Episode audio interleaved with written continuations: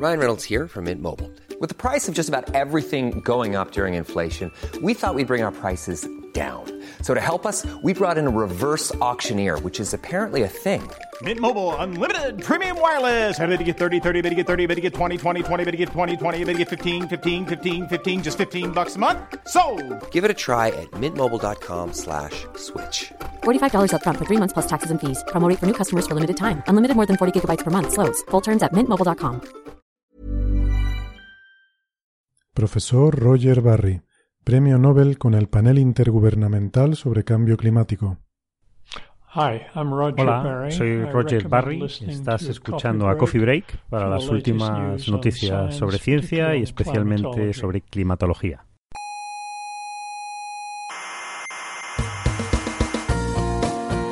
Aquí comienza Coffee Break, la tertulia semanal de la Espera, actualidad. espera, espera. ¿Qué? ¿Que empieza qué? Coffee Break.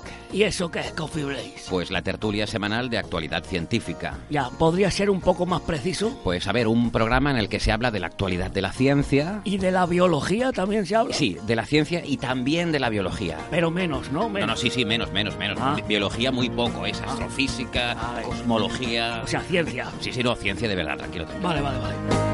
Coffee Break, el mejor programa de divulgación científica de España.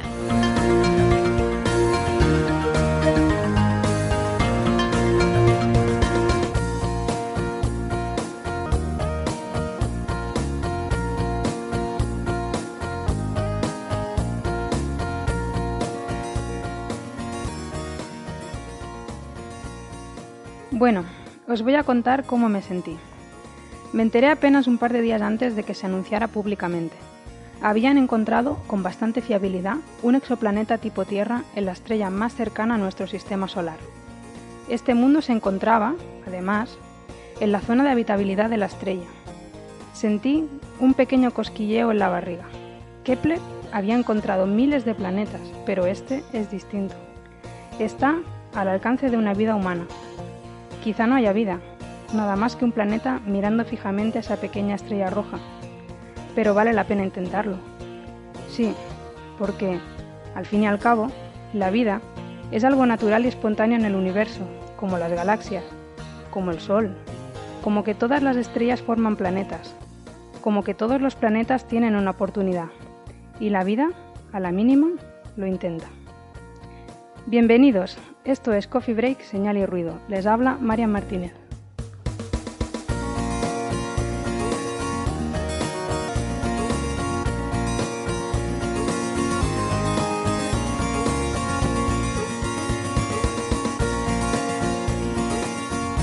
Sean bienvenidas a otra nueva dosis de Coffee Break, Señal y Ruido.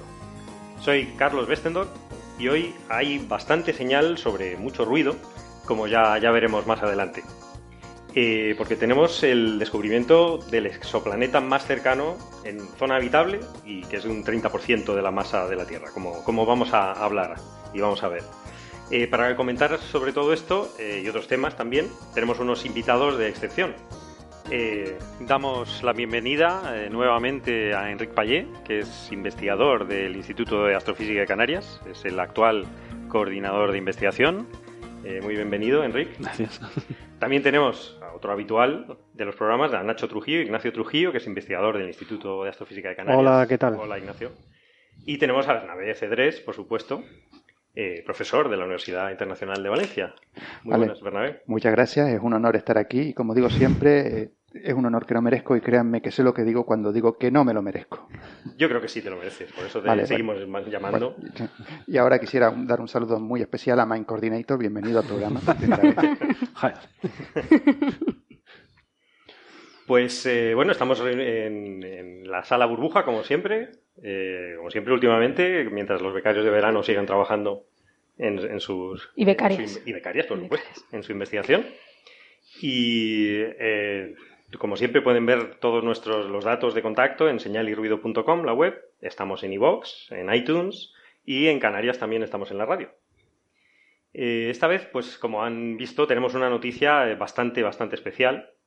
Eh, resulta que, bueno, eh, se ha dicho ya en, en algún medio, bueno, en qué medio no se ha dicho, en algunos se ha dicho que es el inicio oficial, entre comillas, de la búsqueda de vida extraterrestre.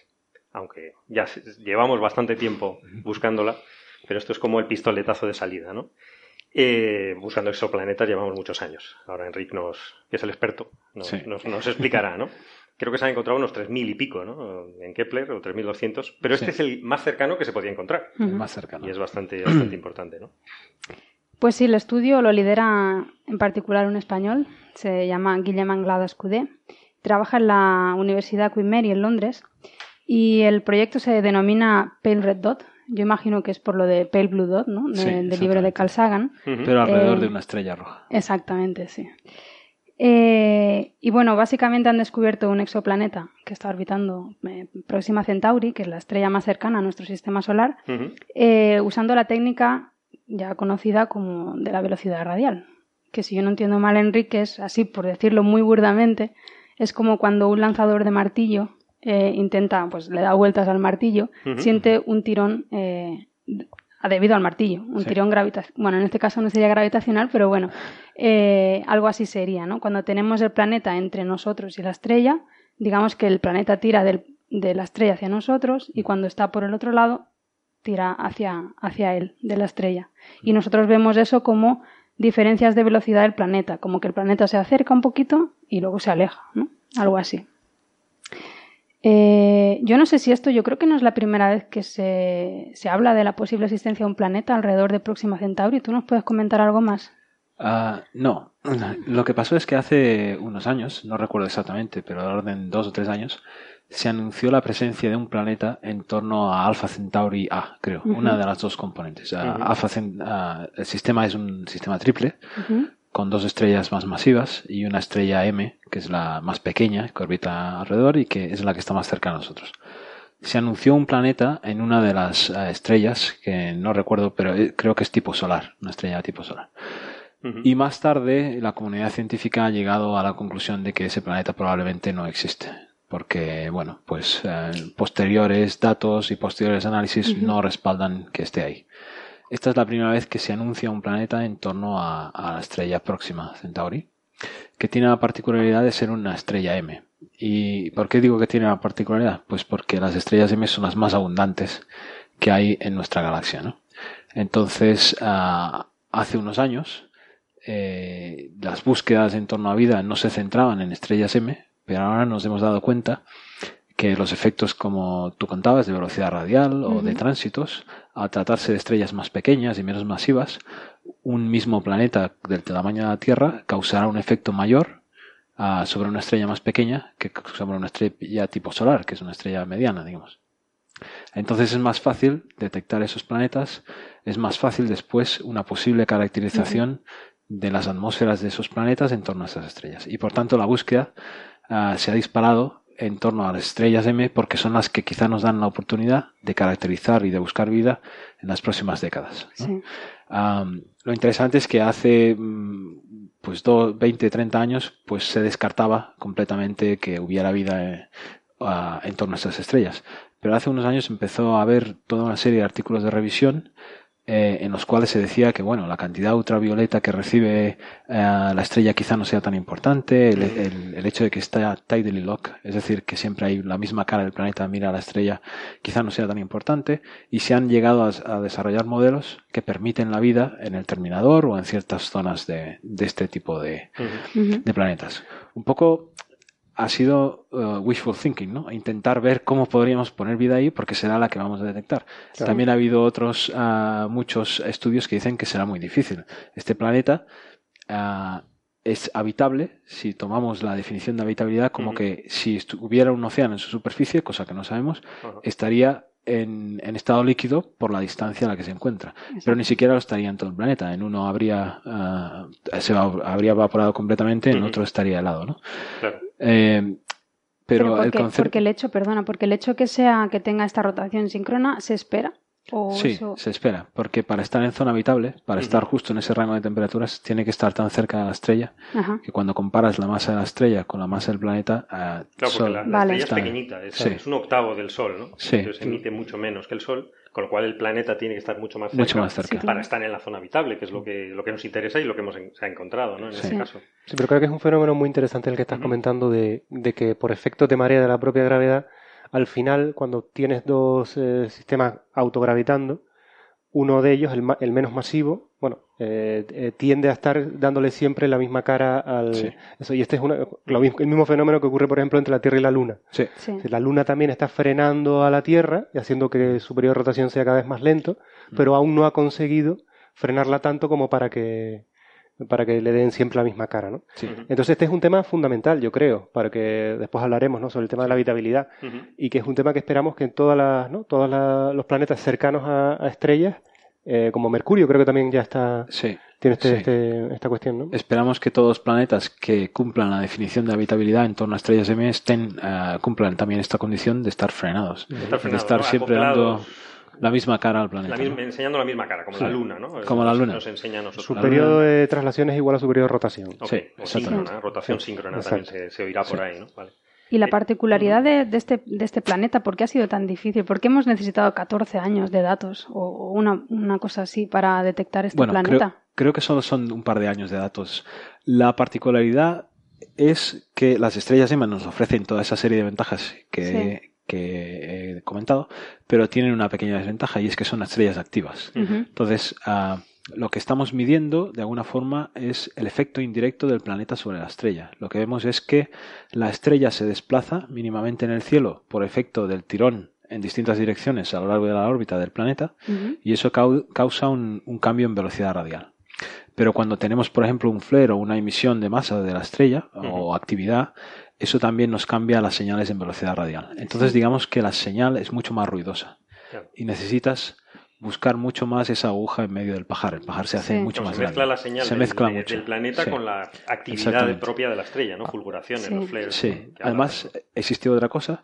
Ah, para tener un planeta en zona de habitabilidad una Tierra en torno a un Sol, un año, pues tarda 360 días. en torno a estrellas M, pues hemos visto que este planeta, el año, dura 11 días. 11,2 días. 11,2 días. sí, pero esa, esa escala de, sí, sí, esas escalas de decenas de días empiezan a mezclarse con los periodos de rotación de la propia estrella.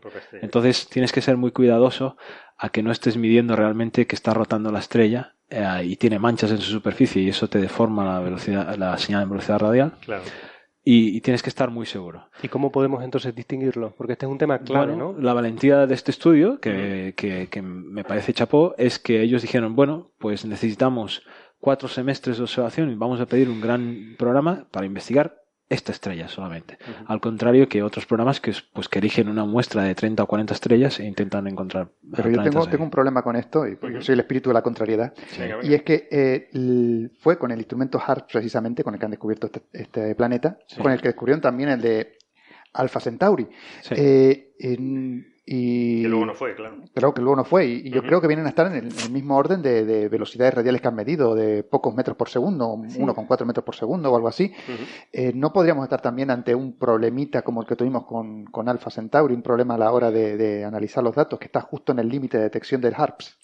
Es posible que sí, pero creo que también ah, el planeta en Alpha Centauri enseñó esa lección bien y ahora estos han pasado unos criterios de selección mucho más estrictos. Sé que han hecho el análisis independientemente distintos grupos con distintas ah, herramientas de reducción de datos y que han tenido que pasar unos referís bastante duros. O sea, el resultado es relativamente antiguo, ¿no? Eh, entonces, en ciencia siempre existe la posibilidad, un porcentaje de que, que, que algo se haya alineado y esté mal.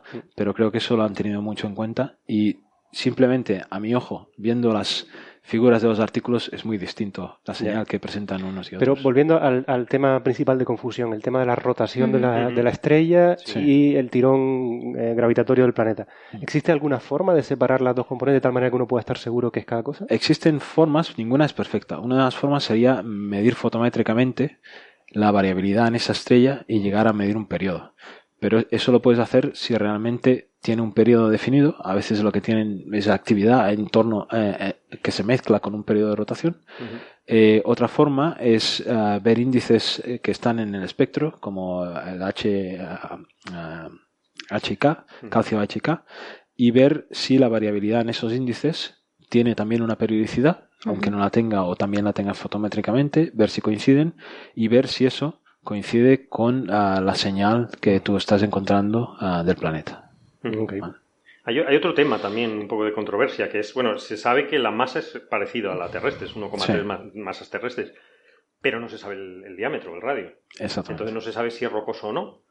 Pues no y... se está seguro si es rocoso, que es un poco importante. ¿no? Para... Tengo entendido que 1,3 masas terrestres es masa mínima. Sí, es la masa mínima. Sí. sí. Vale. El, bueno, método, el método de velocidad radial superior. lo que te da es la masa mínima Ajá. y tienes que suponer un ángulo. Entonces, claro. ah, si, estuviera, si estuviéramos viéndolo, para entendernos, desde el ecuador de la estrella, donde uh -huh. el planeta rotase en torno a ese ecuador, eh, esa sería la masa que tendría, 1,3. Vale. Pero claro, no sabemos el ángulo de inclinación. Pero no está eclipsando a la estrella, ¿no? No está eclipsando a la estrella. No, se no, sabemos, no se ha visto. No se ha visto. de hecho, eso supongo que será una de las campañas siguientes, ¿no? Intentar ver si, si hay un tránsito, ¿no? Entiendo que sí, entiendo que no será muy fácil tampoco verlo, porque cuando tienes un periodo por velocidad radial, tienes unos errores. Entonces, el tránsito no ocurrirá esta noche a las 3, sino que mmm, normalmente, a menos que acumules muchísimos datos, te dan, ocurrirá, ocurriría en algún momento durante la próxima semana. Bien. Entonces tienes que observar una semana continuamente desde uh -huh. tierra, algo que no sabes ni cuándo va a empezar ni cuándo va a terminar. Es difícil que te den tiempo Entonces, para eso. Bueno, pero yo creo que ahora te lo van a dar Hombre, seguro. vamos, seguro. Vamos. Ahora te lo dan seguro. Bueno, ¿con qué instrumento? Porque Bueno, no hay ningún instrumento que pueda cubrir 24 horas al día, tiene que estar en el espacio. ¿Necesitas algún, is- algún eh, sí, porque siempre puede haber ahora red de telescopios, que ahora hay muchas, ¿no? Uh, Por ejemplo, las cumbres. Las cumbres, por pero ejemplo. son, suelen ser telescopios de un metro y estás buscando algo que a lo mejor tiene una o dos milimagnitudes de, de Es decir, que de necesitarías caída. telescopios de qué, de qué orden, de 10 metros. No, quizás con dos metros, tres metros. No lo sé, no, he- no, No sabes. no, no he mirado Pero ¿y. Kepler nunca miró a este sistema estelar? Kepler nunca lo miró, no. No. Por algún motivo, porque... Kepler no era- estaba tocaba en al el norte, ¿no? de Kepler era un Kepler. campo del norte, ¿no? Sí. Mientras que esto es una cosa del hemisferio sur. Sí. Vale, vale. Yo, el, el año que viene se lanza la misión espacial TESS, que Ujú. va a pegar a todo el cielo. Ujú. y, y hace medio la mitad del cielo en un año y empieza por el hemisferio sur. Es decir, yo creo que para 2018, finales de 2018, Sí, porque tendremos ya. Próxima Centauri está en el hemisferio Sí. sur, por si no lo sabían. Sí, tenemos una curva de luz eh, curva de luz. desde el espacio. Sí. Vale. Y lo, lo de que eh, eclipse a la estrella es importante para ver el espectro, ¿no? Que, vamos a ver, que un planeta eclipse, eclipse la estrella. No, si hay atmósfera, sí, que se llama un tránsito. Ajá. Es muy. No lo necesitamos para No, saber que hay atmósfera. Pero ahora mismo nos da ah, más información sobre el planeta porque podemos determinar el radio y de ahí a la densidad y descartamos toda una serie de composiciones. Pero además existe el método de tránsitos en el cual comparamos el espectro de la estrella con y sin el planeta delante y haciendo la diferencia Claro. podemos sacar la composición. Claro. De todas formas, ah, comentar simplemente que eh, con la nueva instrumentación que se está preparando para telescopios como el ELT, en los que he tenido ocasión de participar, este, sabíamos ya de la existencia de este planeta y justo hace un mes, en verano, preparamos un informe de lo que seríamos capaces de hacer. Y en solo unas decenas de horas, 20, 25 horas, somos capaces de detectar, si tuviera la misma atmósfera que la Tierra, seríamos capaces de detectar oxígeno y, y, Directamente. vapo- y- y CO2, Aunque no eclipse. aunque no eclipse. Ah, vale, vale. ¿De acuerdo? Con si tiene una. Pero estamos suponiendo una atmósfera igual que la Tierra. Sí, etcétera. Sí, pero espera un Muchas momento, para, entenderlo bien. Si no eclipsa, entonces tienes que apuntar directamente al planeta. Puedes, eh, no, ¿Cómo lo que lo haces, bueno, eh, en este no. instrumento en concreto tendrá una alta resolución espectral, con lo cual tú, ah, al tener el sistema entre el planeta y la estrella una velocidad distinta a las líneas telúricas de nuestra atmósfera que están quietas respecto a nosotros, puedes separar esas componentes. Y además si lo combinas con, con una óptica adaptativa del telescopio puedes llegar a separar aunque no las, no las resuelvas dentro de tu espectro puedes llegar a, a- a sacar la señal del planeta frente a la de Pero, pero ¿cómo distingue las líneas del planeta de la de la estrella? Que es una norma- Bien, porque las líneas, ah, cuando alguien se mueve, cuando tú tienes un espectro y tienes una serie de líneas, cuando el que está emitiendo esas líneas, sea una estrella, un planeta o, un planeta que refleje luz, esas líneas se desplazan, lo que llamamos velocidad radial. Ah, vale. El problema de tener un gran telescopio en tierra y querer ver oxígeno, metano y vapor de agua es que estás mirando a través de una capa, que es nuestra atmósfera de oxígeno, ¿verdad? Claro. Pero estas están quietas con respecto a tu observatorio. Entonces, si tú tienes una muy alta resolución espectral.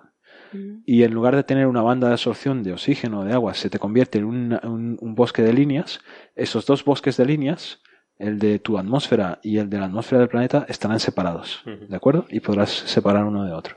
Sí, sí, sí, pero eh, el problema es que mi problema es, no es el- la atmósfera, sino el di- diferenciar el espectro de la estrella del espectro del planeta. Sí.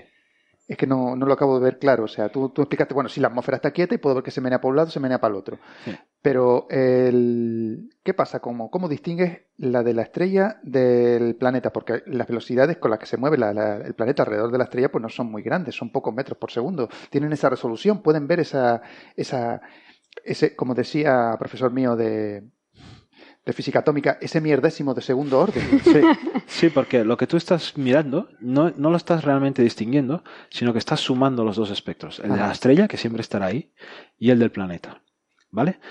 Pero el de la estrella será constante, a menos que tenga un flare o una actividad, vamos a suponer. Eh, A la práctica Bueno, siempre es más complicado, vale, pero suponiendo. en teoría es constante, mientras que el planeta, ah, los dos se mueven a una velocidad con respecto a ti, te has quitado tu atmósfera, pero luego el planeta, al estar dando vueltas alrededor, también tiene una velocidad Tiene distinta.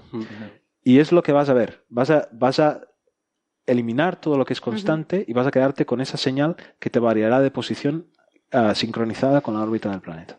Te vas a concentrar en líneas que esperas que existan, como el CO se ha hecho hasta Claro. ahora, Mm. el vapor de agua, que no esperas que existan en la atmósfera de la estrella, pero sí en el planeta. Y, Vale. lo vas a, y lo vas a correlacionar con unos residuos que ahí tienes ahí, que es haber sacado la luz De hecho, constante de la estrella. seguramente la detección de planetas en este tipo de estrellas lo que va a causar es un boom en la investigación de- del tipo de estrellas G. Es decir, ahora Sí. todo el Es mundo se que- pondrá a estudiar las atmósferas de las yo lo único que tengo No es- creo, yo creo que ya esto estaba ya Sí, bastante está. trillado yo, yo y creo que ese es el encaminado. punto. Tú antes Eh, has comentado la sensibilidad del instrumento, pero yo creo que Sí. lo que te limita aquí quiero- es el conocimiento Quiero hacer de una la aclaración. estrella. Esto que te estoy contando ya lo hemos hecho.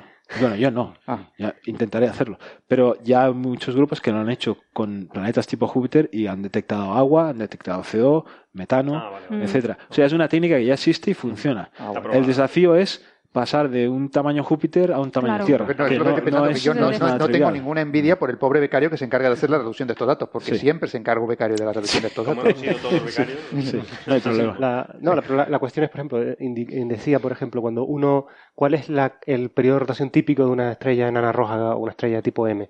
Pues seguramente ahora habrá todo un boom para, para investigar esto en detalle, ¿no? Sí. ¿Cuáles son los elementos químicos de este tipo de estrellas en la superficie? Es decir, creo que a lo mejor hay ¿Presentan manchas muchísimas... solares las, estas estrellas? ¿Presentan algún tipo de manchas que a lo mejor hagan variar el ¿no? espectro? Por y- ejemplo, el otro día eh, preguntaba sí. a gente Sí. experta en esos planetas y me decían, pues bueno, no está tan bien definido a lo mejor los periodos de rotación típicos de estas estrellas, hay que estudiarlo en, en miles de estrellas de este tipo para caracterizarlo con Sí, detalle. Es, es cierto, pero eso creo que la misión Kepler lo ha dado y la misión TESS y Plato más adelante también te lo van a dar.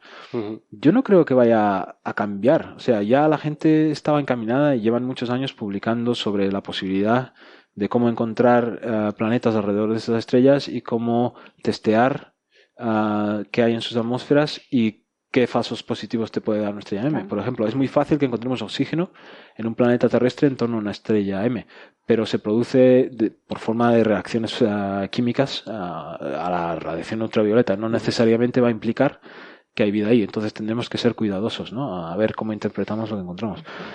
Yo realmente no creo que eso sea pistoletazo de salida de la búsqueda de vida. No. Lo que pasa es que lo, que estoy yo viendo, porque esto es una cosa muy esperada, o sea, es una noticia esperada, no, por ello menos interesante, pero que Sí. eh, la, la opinión pública se está volcando, eh, que tiene mucho, que es, hay muchísimo entusiasmo, que a mí me, a mí me está contagiando, ¿no? O Sí. sea, a mí me parecía una cosa súper esperable y digo, ah, pues Sí. muy bien. Pero luego veo el- la reacción de la gente y me animo más Sí. a mí mismo, ¿no? Y yo creo que es un, es un- va a ser un buen estímulo para la astrofísica, en general, ¿no? Y grandes telescopios. Y, Si me permites, creo que lo que es la búsqueda de vida estaba bien encaminada, está bien pensada y no va a cambiar por eso. Creo que lo que es- cambia esto significativamente es las esperanzas que tenemos de encontrar vida Claro. las expectativas. ¿Por qué? Porque ya llevamos muchos años ah, viendo que lanzamos misiones al espacio, buscamos planetas y cada vez encontramos, ah, cada vez donde miramos y nos permite la técnica, vemos muchos. Sabíamos desde hace ya un par de años que Kepler nos decía, Kepler ha sido un buscador de planetas que nos ha permitido hacer estadística porque miraba 150.000 estrellas durante más de tres años y lo que nos decía es, estadísticamente hay más de un planeta por estrella. Una estrella puede tener ninguno Sí, o puede tener nueve, ¿no? claro. O sea, Y, pero lo que esto dice es, la más cercana, la primera que podemos mirar con esto, también tiene. También, Entonces, eh, viene a confirmar un poco la tendencia de que en cuanto nuestra nuestra instrumentación sea más sensible, veremos que todas, eh, en general, la, todas las estrellas tienen dentro de poco, dentro de poco la noticia será una estrella sin planeta. puede ser, puede ser, puede ser. Habrá que ver por qué ha pasado. Porque estas tipo M son la mayoría también. La mayoría, son tres sí. cuartas partes de las sí. estrellas de la galaxia. Lo que pasa es que somos unos descreídos y estamos aquí poniendo en duda lo que nos ha dicho este. Bueno. no, simplemente hay que No, no. separar un poquito lo que se sabe de, lo, Sí. de la duda, ¿no? Que eso es- en la prensa muchas veces no está Sí. claro, ¿no? Empiezan a, bueno, a ya asumir cosas. hace 25 años no sabíamos si existían planetas, lo podías suponer, que era lógico, pero no lo sabías. Ahora no solo sabemos que existen, sabemos que son muy frecuentes y que hay muchos. Entonces que eso es lo normal. Y hablando sobre eh, futuros proyectos y seguimiento de esta estrella, ¿sería posible también imagen directa del planeta con, con técnicas interferométricas? ¿Alguien se lo ha planteado? Supongo que sí, pero no con la, no con la tecnología actual. ¿No? No, Yo LT que es hacía posible. falta en el espacio un dos metros y medio. ¿Solo? ¿Un Sí. Hubble? Un poquito más grande. El Hubble no llega. Bueno, el Hubble dos y medio. Dos y medio, pues un poquito más. O sea, a lo mejor el James Webb, a lo mejor. James Webb Eh, el James Webb no, llevará un cronógrafo, pero hay unos planes para volar un, lo que se llama un, ah, Una un red. pétalo. Ajá. O sea, tú lo que haces es volar en formación, un telescopio y un pétalo en una forma bastante complicada Claro. que vuelas a miles de kilómetros por delante de tu, de tu observatorio. Entonces eso crea un patrón de difracción que te elimina la estrella. Que es conocido, claro. Eh, conocido sí. que lo puedes Y restar. puedes ver a... Y que te y oculta puedes- la estrella. te oculta la estrella muy efectivamente, mucho más que si fuera parte de tu, de, de tu instrumento. Y con eso, eh, pues se están generando ahora planes para explorar y sacar directamente el espectro de reflexión de esos planetas que no transitan alrededor de pues una decena de las estrellas más brillantes en torno a, Bien, a nuestro cielo. No sé si para hacer una M, no sé cuántos fotones recibiríamos, te- habría que calcular exactamente. Yo lo, lo tenía, lo que tenía en la cabeza era que había oído hablar de técnicas de interferometría en radio, radiotelescopio, que llegaban a la orden de milise- milisegundos. Entonces me preguntaba que cuál era la distancia en... eh, si seríamos eh, incluso capaces de resolver eh, esa distancia estrella. Son, mili- son creo que 40 milisegundos. de 40 alto. milisegundos de En- alto, en, en- tierra que necesitamos un LT Sí. o un TMT. Hombre, no sí, pero puedes en un, en un telescopio, pero si utilizas antenas tipo ALMA o Ujú. no sé hasta dónde Hombre, puede- podemos hacerlo en óptico si ponemos un telescopio en L1 y otro en L2 en el espacio. En el espacio, Sí, sí, uno, sí. sí, un dos metros en un lado, dos metros en el otro. Vale, que es un poquito caro. Y vale que, la- la- que el que tenga que reducir esos datos también siento pena por él, ¿no? Pero seguro que nos sale una imagen preciosa. De ferometría óptica, puño. No queda nada ni nada para eso. Entonces lo interesante del planeta es eso, ¿no? Que es eh, tipo, eh, tamaño, ter- eh, masa, tipo terrestre, 1,3 masas terrestres, Sí. Al menos, sí. Más o menos, ¿no? Al menos. Eh, que un periodo de, de- del año son 11,2 días. Navidad cada nada. Claro, Navidad cada nada y la gente se hace muy mayor. Los bichillos se están haciendo muy mayores. Sí. Que está muy cerca de la, de la estrella, que es una enana roja, ¿no? En el Sí. M, ¿no? Sí. Que emite menos que el Sol, pero son muy activas, ¿no? Pero son muy Sí, sí. activas. Sí, o sea que a lo mejor está la superficie totalmente frita y nosotros aquí haciendo experimentos Eh, pensando. creo que recibe del orden de 250 veces la radiación ultravioleta que Sí, recibe Y en rayos X también. En rayos En rayos son X 400 también, sí. Y aquí, aquí se plantea una serie de temas muy interesantes, que a lo mejor no sé si van a- vamos a hablar sí, ahora del sí. tema de la habitabilidad del Claro, planeta. ahora- ahora por supuesto, eso, sí. Porque o sea, la, la transición natural es también una cosa que a mí me, me sorprendió, por lo menos me, me hace reflexionar, es la cuestión de que, al como dijimos antes, siempre ofrece la misma, ca- la misma cara a, a la... Posiblemente, eso no se sabe. Sí, pero con bastante... bueno, si las leyes de la física no funcionan más o menos bien allí también. Entonces eso significa que tiene un periodo de rotación muy lento, o bueno, en este caso O de... nulo. O nulo, o- sí. Bueno, nulo Bueno, no, porque nulo rota a la misma vez que hace el periodo. Lo que pasa es que es tan lento Pero le da la misma cara a la estrella, con lo cual hay una parte Sí, pero caliente y otra parte eh, a, helada. a- a lo que voy es a lo siguiente.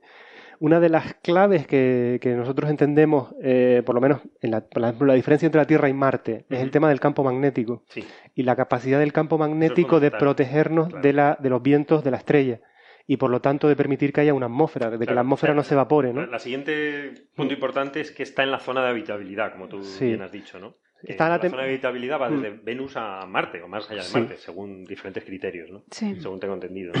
Claro, pero Venus no hay vida y en Marte no pudo haberla habido, pero ahora no la hay. Entonces, lo de la habitabilidad es una cosa un poquito. Sí, que, que, que de- muy, con muchas variables, Y, sí. eh, Simplemente la- las condiciones para que haya agua líquida, ¿no? Hmm. Pero es Sí. que además tiene que haber una presión, tiene que haber una atmósfera, tiene que haber Mm. una presión atmosférica para mantener el agua Si líquida. hay una atmósfera, tiene que haber unos vientos tremendos, porque tienes todo un rato, tienes Claro, una zona sí. caliente todo el rato y la otra, otra fría todo el rato. Pero eso quizás Sí. sea bueno. ¿Tú crees? Bueno, según hay estudios. Eso te permite mover el, Eso el te flujo de permite calor, ¿no? distribuir el Sí, calor. Eso sí, es verdad, no había pensado Eso en es, eso. eso es beneficioso Sí, para... beneficioso. Y después Pero- depende mucho también de qué atmósfera hay. Por ejemplo, Ujú.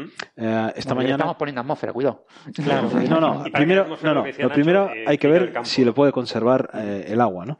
Eh, esta mañana han salido varios artículos que no me ha dado tiempo a leer, pero Sí. estaba más o menos eh, mirando y, y lo fundamental es saber, pues, aunque esté en zona habitable, que significa que el agua puede estar líquida, es si hay agua ahí, ¿no?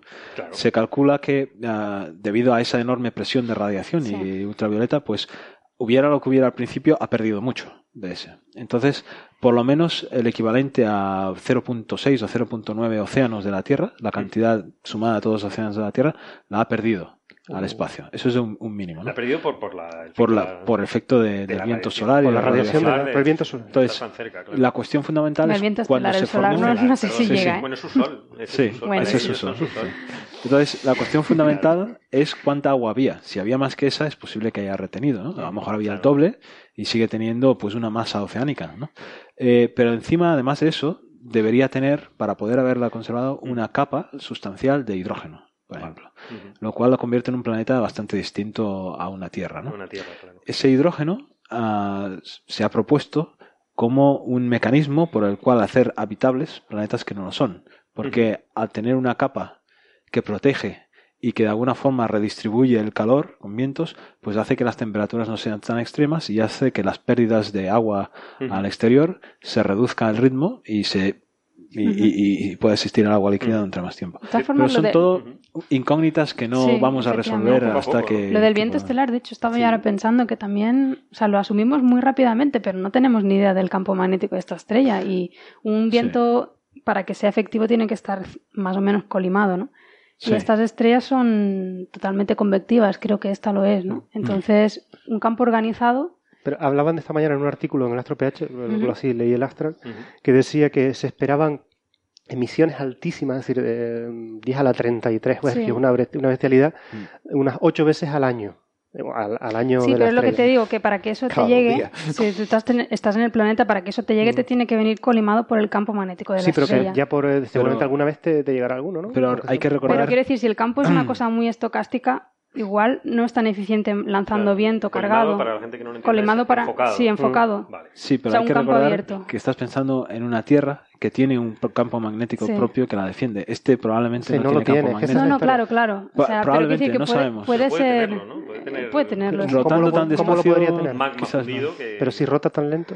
Claro. Pero, por ejemplo, eh, yo En creo que hay todo caso, aunque lo tenga, será muy de- débil, ¿no? hay una luna de Júpiter que sí tiene campo magnético. No sé si Pero ¿a qué Pero no, pero, lo que dice, lo que dice Nacho tiene mucha razón, es sí. muy débil, claro. Claro. Si Si no nota rota es muy- débil. sí, A menos que rote el núcleo. Es que Pero no, ¿y por qué iba a estar separado? Tampoco porque va a está claro. rotar, no, no, no, tiene que rotar el núcleo también, si no rota, pues...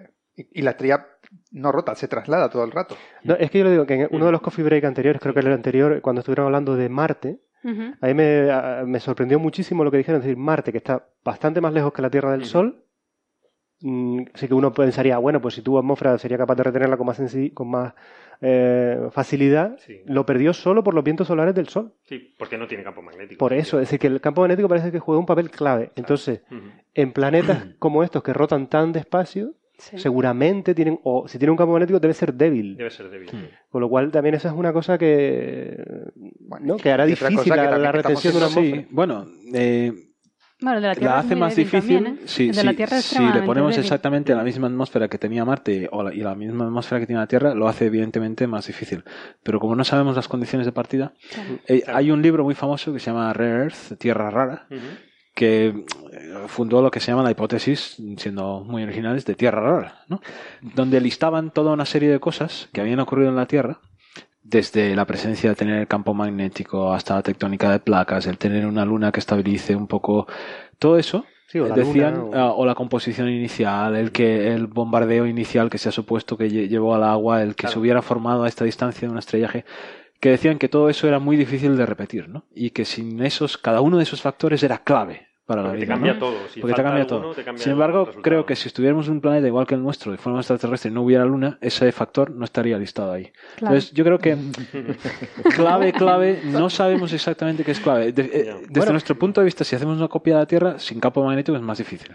Pero, ¿y si partes de otra Pero fíjate que, por ejemplo, puede ser que hasta la Luna, o sea, el otro día escuchando, y ahora estoy especulando porque no tengo ni idea de esto, pero como especular, especular es gratis. Para eso estamos aquí. Sí, sí, para- Fíjate que eh, me sorprendió de nuevo en el coffee break anterior, de la, hablaban de la importancia de la Luna. La Luna seguramente Sí. está también generando, eh, es decir, está tirando de la Tierra y generando, la- puede ser que esté incluso ligado hasta la rotación del núcleo Sí. Con el- la Luna. Es decir, con lo cual incluso el campo magnético de la Tierra podría ser Sí. debido Debido a la luna. a la Luna, una luna. lo Sí, cual es, eso- lo es alucinante. Es decir, con lo cual, o sea, la importancia de la Luna que podría tener en última instancia, cómo está todo ligado para que aquí pueda existir una atmósfera, de, ¿no? impactos de asteroides y, Mm. Bueno, bueno, cometas. partiendo del punto de lo que yo digo siempre, que el campo magnético es un invento de los solares, que eso no existe, Creo que ya no tienes excusa, ¿eh? Que Esto te calles. es más que los solares. que te calles.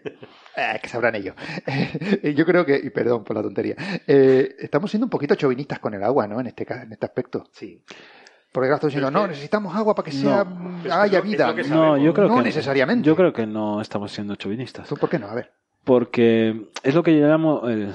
Vamos, cuando hablo con mis amigos, la, el prejuicio de Star Trek, ¿no? Eh, porque la- todos los que hemos visto Star Trek, a la gente piensa, no, es que vas a este planeta y tie- está hecho de rubidiconio y, y tiene unas propiedades distintas y, Y aquí todo funciona ¿no? distinto. Y no, todos los elementos químicos son iguales y las leyes físicas son iguales en, todo, en Claro. todos los momentos. Que existe una química, que la que tenemos aquí, que es basada en el, en el carbono y el oxígeno, que da lugar a la vida. ¿Que podrían existir otras? Pues sí, es probable que existan otras, pero ah, hasta ahora todos los, ah, toda la gente con la que yo he visto en los artículos publicados te dicen que es posible otra basada en el silicio, por ejemplo, en lugar del carbono, pero son menos efectivas y mucho más difíciles y menos, y, y menos estables, ¿no? Existen alternativas. Y segundo, si es así, no sé cómo íbamos a reconocerlo. Claro. Entonces, empezamos con algo que vamos a intentar reconocer. Pero no es descabellado el que haya buscar agua O líquida. sea, es más Eh, probable que. es- bueno, no sé, con yo creo que lo más probable es que sea basado. No, no, Es posible que exista algo que en un planeta determinado pues haya ido por otros derroteros. No, no, pero yo, yo no estoy Pero- hablando de agua, estoy hablando, por Sí. ejemplo, de metano, por ejemplo, mares de metano, donde se puede generar también algo parecido a lo que sucedió en los océanos de la Tierra, por ejemplo.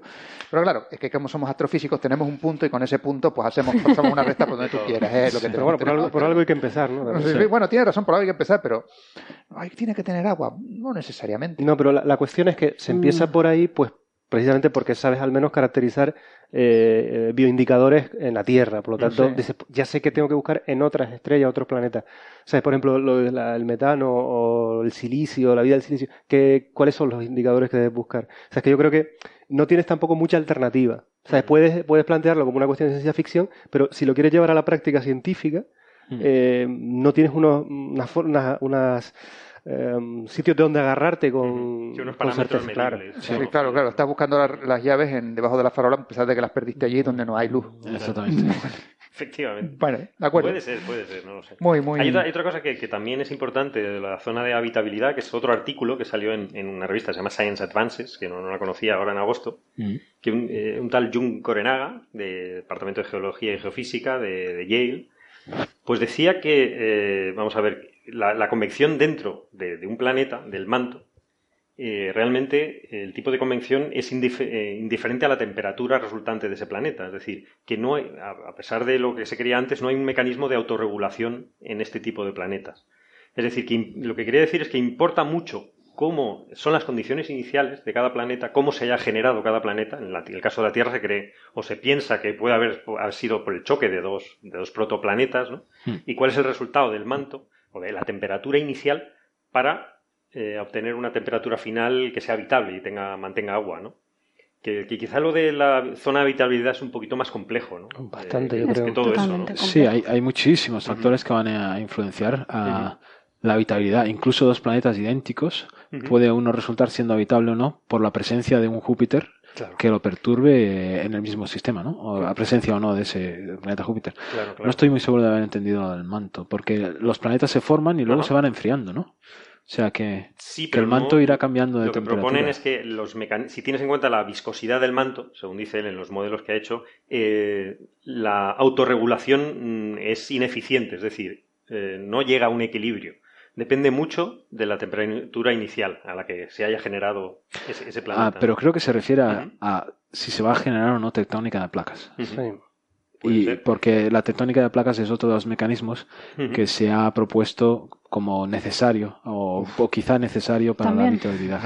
Sí, porque el ciclo del silicio Vamos a ir tachando eso también de la lista casual. Claro, porque hay, hay un, hay, un, hay un ciclo que es el ciclo del carbono en la Tierra, donde eh, se erosionan las, ro- las rocas y cae al mar y, y luego pues vuelve a salir en forma de volcanes de CO2 Ujú. y eso es un mecanismo estabilizador del clima. Que si no estuviera, si no hubiera tectónica de placas, pues posiblemente ah, no, no sería el clima tan estable. Y yo también, quería hablar de otra cosa que ahora mismo estaba pensando, es cuando hablamos de búsqueda de, de vida, eh, estamos pensando en, es decir, en la Tierra, la, la vida no se formó con la Tierra como es ahora, No. sino una- en unas condiciones que eran muy, muy distintas. Sí. Muy bien, yo he visto. muy bien. Entonces, o sea, o sea, es que si. De, de hecho, nosotros nunca hubiéramos eh, ido a por una tierra primitiva a buscar eh, vida, ¿no? Si hubiéramos No, una tierra, tierra avanzada, ¿no? Me gusta que me hagas esa pregunta porque No te la he hecho, pero ahora te la hago. Hace tres semanas estuve una semana eh, discutiendo con astrobiólogos eh, cómo detectaríamos eso y efe- efectivamente una de las cosas que va a pasar es que nuestra Tierra, nuestro el Sol, va a vivir durante 10.000 millones de años. Estamos a la mitad, 5.000, 4.800. Y, ah, pero cuando encontremos, al igual que cuando encontramos estrellas tipo solar, les- están en todos los estadios evolutivos, desde recién formadas hasta mucho más viejas, cuando encontremos planetas, aunque sean iguales a la Tierra, los habrá que llevarán mil millones de años, los habrá que llevarán nueve mil. ¿vale? Entonces, ah, no podemos buscar los mismos biomarcadores para la Tierra actual que para la Tierra arquea, por ejemplo. Y de hecho es bastante preocupante porque realmente si tú miras el único biomarcador fiable, fiable que tenemos, y está en duda ahora mismo, es la triple huella, que se, se llama la presencia simultánea en grandes cantidades de agua, de oxígeno y de CO2 o metano, uno de los dos, en una atmósfera. Vale. Porque si tienes eso en grandes cantidades como la Tierra, no tienes ningún proceso, digamos, natural. Químico natural. que- Ah, que si haya- no hay un ciclo de la vida. Que haya vida. claro. Sí. ah. De O sea, hecho, si, necesitas vida para que haya esos marcadores. Exactamente. O sea, si quitaras la vida a la superficie de la Tierra, eh, poco a poco se recombinarían y tendríamos una, acabaríamos con una atmósfera como la de Marte o la de Venus, prácticamente dominada por CO2, ¿no? Eh, Pero eso no te sirve. De los 4.800 que llevamos, 3.800 no te sirve porque no había oxígeno No en la atmósfera. Entonces, claro. si, si este planeta fuera un planeta como la Tierra igual, con vida en su superficie, pero donde no se ha producido eh, la- el incremento de oxígeno en la atmósfera debido a las cianobacterias, no este sé exactamente de- cómo íbamos a Sí. determinar Es que que está este es un habitado. tema tan es súper interesante porque Sí. nos estamos enfocando muchísimo en el tema del oxígeno y, y como has comentado, el oxígeno es el producto, el subproducto de la- Sí. de la- del metabolismo de las cianobacterias, ¿no? Sí. Así que envenenaron el planeta con oxígeno y así pudieron... No, el oxígeno es un veneno, no, Sí, no- sí. oxida continuamente y no. Por eso mata. te digo que, la, que la- la- Bueno. pero que había vida antes del oxígeno, Mucho, mucho que es la cianobacteria. Es decir, que, que ya, es decir, por ejemplo, el- siempre al final, es verdad, volviendo a lo que dice Bernabé, que estamos buscando eh, al, al hombrecito verde que, que tiene dos manos, dos piernas y, que, eh, y dos ojos. Es decir, que al final estamos buscándonos a nosotros mismos en otras estrellas, ¿no? Sí. Pero que la vida, entendida como la vida de la cianobacteria, no, no, no sería un, mar- eh, un planeta No, que reconociera. La, única forma que se nos ha ocurrido, y de hecho es un estudio que hicimos aquí en el IAC, es intentar ah, ver los colores que esas cianobacterias tenían, o, o las bacterias arqueas, Mm. eh, ah, que precedieron a las, a las cianobacterias. Y intentar detectar luz que se refleje en su superficie e intentar ver eh, los colores, igual que ahora en la Tierra podemos detectar el color de la vegetación, que produce un salto en alrededor de 700 nanómetros, pues estas bacterias podían ah, provocar un salto en la reflexión del planeta a una cierta longitud de onda. Pero claro, las incertidumbres son muy grandes. No sabemos cuánta área habría de ese planeta, cuál, dónde estaría ese salto exactamente. Pero es que yo, yo quiero ir un paso más allá. Pero Es decir, e- el hecho de que de las cianobacterias eh, que, son, que producen oxígeno a nosotros, o los seres, no sé si son eucariotas, no sé cómo se llamarán, que consumimos o- oxígeno, ¿no? Eh, eso seguramente es un salto evolutivo que no tiene por qué haberse dado en otro. Es decir, podría haber seres complejos o vida compleja a partir de las cianobacterias que a lo mejor eh, no consuma oxígeno, sino que lo produzca. Sí. A, a- a lo que voy con todo esto es que eh, hay un montón de pasos en medio que quizás estamos especulando, que no sabemos hacia dónde va la vida, ¿no? De hecho, yo creo que el problema fundamental, eh, y me callo ya con esto, es que la, es decir, una vez creas vida, parece que es bastante complicado eliminarla. O sea, Sí. que donde- una vez la tienes, te- pero Sí. el, pro- el Fricción problema tremenda. clave no es cómo se, se- cómo se crea, ¿no? Es lo que decía Marian, ¿no? Que Sí. la vida tiende a- Sí. Muy a resistente. persistir, ¿no?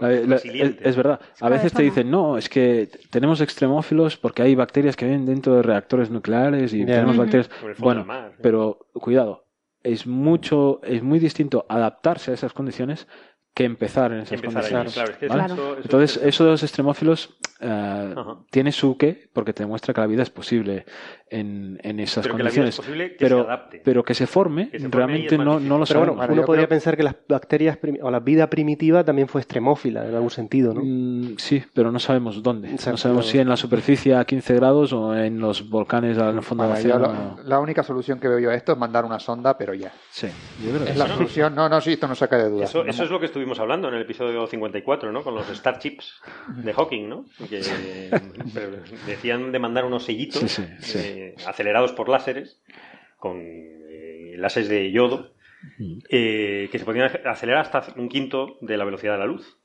teniendo tan poquita masa, ¿no? Eh, y que llegarían, pues eso, si está a la velocidad de la luz tardas cuatro años, porque Próxima Centauri está a 4,2 años luz, eh, a un quinto pues serían 20 años, ¿no? Sí, En vale, 20 pero- años se podría llegar. Y cuando llegues, ¿cómo lo frenas? No, no lo No frena. Ah, por eso te digo que... Nada, echas la foto No, simplemente lanzas miles, centenares de miles Sí. de, de estas cámaras Claro. fotográficas diminutas y vas sacando fotos. Sí. Y como están mandadas por el Zuckerberg, luego ya te lo cuelgan en Facebook. Ah, bueno.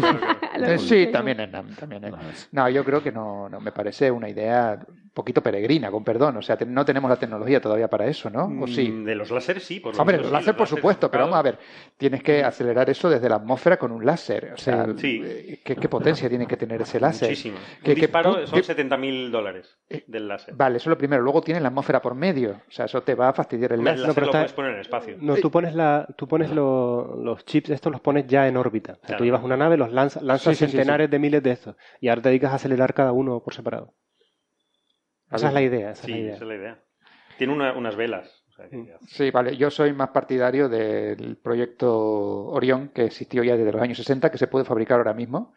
Y es eh, muy sencillo. Tú tienes una nave espacial, la llenas de bombas atómicas y vas lanzando las bombas atómicas detrás, que van estallando y te van empujando la navecita. Sí, pero no es muy buena idea mm, poner en el espacio bombas eh, material atómico. Vamos a ver, o sea, si está lo suficientemente lejos de la Tierra, te va a dar igual. No, el ya problema es El problema es que hasta lo tienes que llevarlo. Sí, bueno, arriba. pero esos son detalles, llevar, esos son lo- detalles, detalles. Sí, sí, pero en el demonio están los detalles, dicen los, los sí, sajones, ¿no? A mí lo, lo que me interesa muchísimo de este proyecto que has hablado de, de las Starship es que se hacen con física conocida, es decir, que es una cuestión tecnológica a priori. O sea, no hay ninguna ley física conocida que te lo impide. No, no, no, no, es No, no, no. Y físicamente además- no, no, pero y encima con la Orión no hay ninguna eh, imposibilidad tecnológica. No, o sea, no- tienes, tienes toda la tecnología ¿Y ya. sabes hasta qué velocidad aceleraban la, la, La, la Orión aquí tengo yo hasta un 10% de la velocidad de la luz si Bueno, usa bombas de fisión.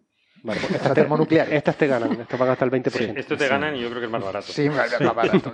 Sí, pero vamos a ver, saludable. tú puedes, te- pero tienes una nave de 10.000 toneladas que la puedes llenar de todos los robots que tú quieras, de todas las ondas Que que, no tú lo puedes frenar, Tampoco. te recuerdo. Hombre, si le das la vuelta y disparas Y- la bomba por el otro lado, o sea, no tiene tanto... Tiene- tienes una llegada al planeta muy amigable también, bombas. Lanzando bombas. A ver, las bombas las dejas de Vaya lanzar. una- ver, una llegada. Venimos en son de paz. sí, sí, ponlo- La bomba, sí. la bomba las dejas de lanzar en cuantito entres en la órbita de. Bueno, no entres en la órbita, tienes que frenar para entrar en la órbita de la estrella de, de- a no sé cuántos millones de kilómetros y luego, yo qué sé, por unos motores iónicos normales de andar por casa, vas tirando, yo qué sé, dos, tres años hasta que llegas al planeta. Pues O sea, tu no, idea es un poco descabellada, pero, ¿Cómo que no? No, como que un poco descabellada. La- De Freeman pero Dyson, tiene una caballero. ventaja sobre los Starships, que es los Starships han estado calculando que a un quinto de la velocidad de la luz, un grano de, de polvo interestelar te destroza la nave. Son naves pequeñísimas y muy, muy ligeras, entonces...